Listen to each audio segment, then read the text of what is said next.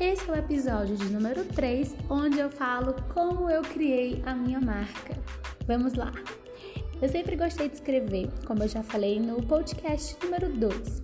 Porém, o Instagram foi uma ferramenta que mudou a vida de muita gente, né? Quando ele chegou, era uma novidade porque era uma rede social de troca de fotografias.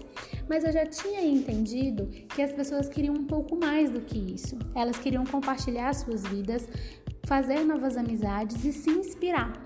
Então eu tinha uma rede social de forma pessoal que as pessoas já vinham até mim perguntando os lugares, as informações de como chegar, o que fazer e tudo mais.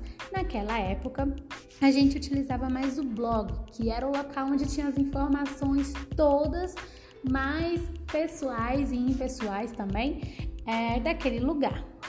No Instagram era somente um álbum de fotografia pessoal, né? Até que eu mantive a rede social, porém ainda não tinha entendido que eu podia lucrar com ela.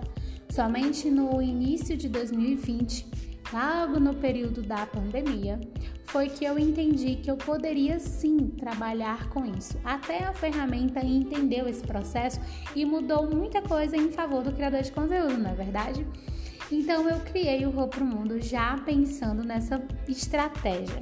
Então eu mudei não só o meu tipo de fotografia, mas a minha linguagem, a identidade visual, o modo como eu apareço na rede social, sem deixar de ser eu. Mas as pessoas já entendem que não é mais um recorte da minha vida, e sim algo realmente profissional. E graças a Deus as marcas também estão entendendo e tá dando muito certo lá no Roupa Mundo. Vou falar um pouquinho mais aprofundadamente no próximo podcast. Então se liga e até a próxima.